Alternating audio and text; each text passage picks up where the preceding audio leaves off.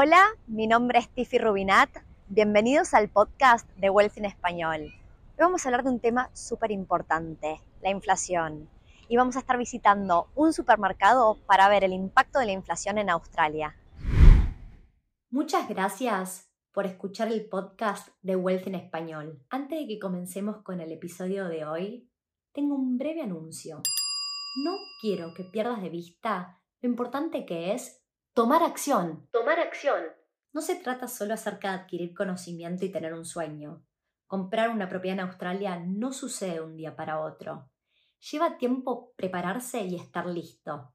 Sobre todo desde el lado financiero.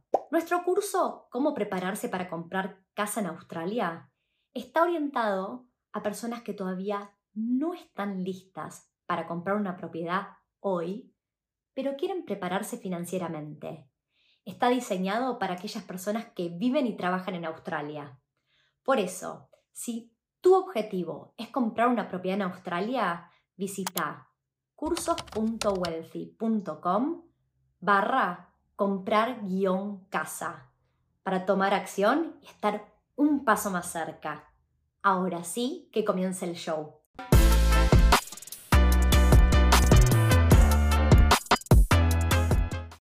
El aumento del precio de las cosas, que todos conocemos como inflación, es preocupante en general para todo el mundo, pero sobre todo cuando estamos viendo que los precios suben y los sueldos no suben en igual medida. Esto hace que nuestro dinero alcance cada vez para menos y terminamos reduciendo nuestra calidad de vida. Así que en el episodio de hoy vamos a revisar cómo han evolucionado los precios de ciertos alimentos básicos, Vamos a ver cuáles fueron las industrias que sufrieron la mayor inflación en Australia y voy a finalizar este episodio compartiendo mis tres tips acerca de cómo hago para combatir la inflación. Las cifras reportadas para diciembre 2022 por el ABS, que es el Australian Bureau of Statistics, junto con el Banco Central, fueron que la inflación anual en Australia fue del 7.8%. Esta inflación es la más alta en las últimas tres décadas. En ese mismo periodo, cuando miramos cómo crecieron los sueldos en Australia, los sueldos crecieron un 3.3%, que efectivamente es el aumento más alto de sueldos en la última década, no las últimas tres décadas como la inflación. Sin embargo, cuando hacemos el comparativo, la inflación fue de más del doble que el aumento de los sueldos. Ahora, dentro de las dos industrias más afectadas por la inflación. Tenemos lo que es housing, que creció un 10.7%, y la clasificación de food and non-alcoholic beverages, que fue de un 9.2%. Por este motivo, hoy vamos a estar visitando un supermercado. En el 2018, el pan lactal blanco de 650 gramos en Coles costaba un dólar. Hoy cuesta 1,90. Lo tenemos acá. Y este sería el pan del que estamos hablando. Inflación del 90%, probablemente de la más alta que vamos a ver de todos los alimentos. La manteca marca Coles de 500 gramos en el 2018 estaba 5 dólares. Hoy la vemos acá y la vamos a agarrar, está 6,90. Esto es un aumento aproximado del 28%. Las pechugas de pollo sin piel en el 2018, marca Coles, estaban 9 dólares el kilogramo hoy en el 2023 están 11 dólares el kilogramo. Esto es aproximadamente un aumento del 22%. Acá lo tenemos. Los 2 litros de leche marca Coles en el 2018 estaban 2 dólares. Hoy en día están 3,10. Esto representa un aumento de aproximadamente el 55%. La buena noticia es que algunas cosas han bajado de precio. En particular, la papa que es la bolsa del Coles, que está brushed, o sea, no está lavada, de 2 kilogramos, allá en el 2018 costaba 7 dólares esa bolsa.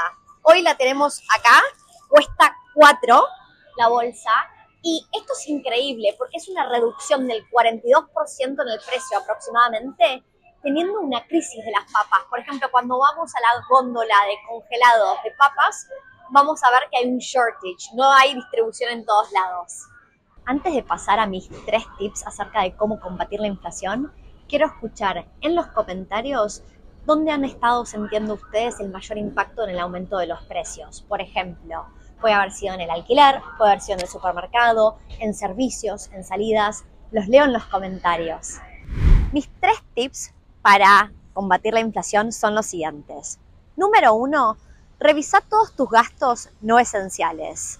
En particular yo me detuve con lo que son las suscripciones y reduje un poco las salidas, ¿no? Los gustos que uno se da cuando sale a comer, sale a tomar algo. Mi recomendación o tip número dos es seguir aumentando tu educación financiera. Esto es esencial.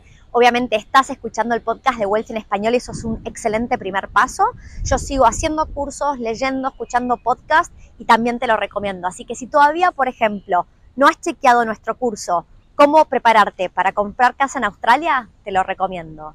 El punto número tres es que sigo comprando activos que me generen ingresos. Yo siempre fui muy consciente desde que empecé a invertir en particular en propiedades, que las propiedades en general se benefician de la inflación. Sé que suena horrible, pero es la verdad. Cuando viene la inflación, suben los precios de las propiedades y suben los alquileres, y esa es mi forma de combatir la inflación. Así que si todo este capítulo, este episodio del podcast te ha sido útil, primero déjanos un like y también escuchamos tus preguntas y comentarios. Hasta la próxima. Hola, de vuelta a Tiffy. Estoy encantada de que estés disfrutando de este podcast. Quiero que no pierdas de vista lo importante que es tomar acción. No se trata solo acerca de adquirir conocimiento y tener un sueño. Comprar una propiedad no sucede de un día para otro. Lleva tiempo prepararse y estar listo, sobre todo desde el lado financiero.